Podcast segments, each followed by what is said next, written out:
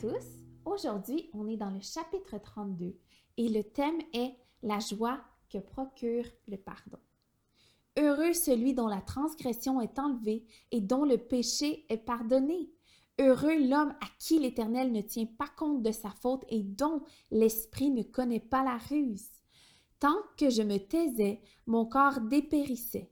Je gémissais toute la journée, car nuit et jour ta main pesait lourdement sur moi. Ma vigueur avait fait place à la sécheresse de l'été. Pause. Je t'ai fait connaître mon péché, je ne t'ai pas caché ma faute. J'ai dit, j'avouerai mes transgressions à l'Éternel, et tu as pardonné mon péché. Pause.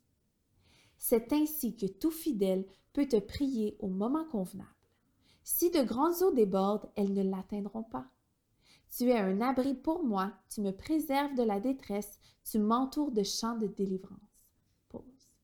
Je t'instruirai et te montrerai la voie que tu dois suivre, je te conseillerai, j'aurai le regard sur toi.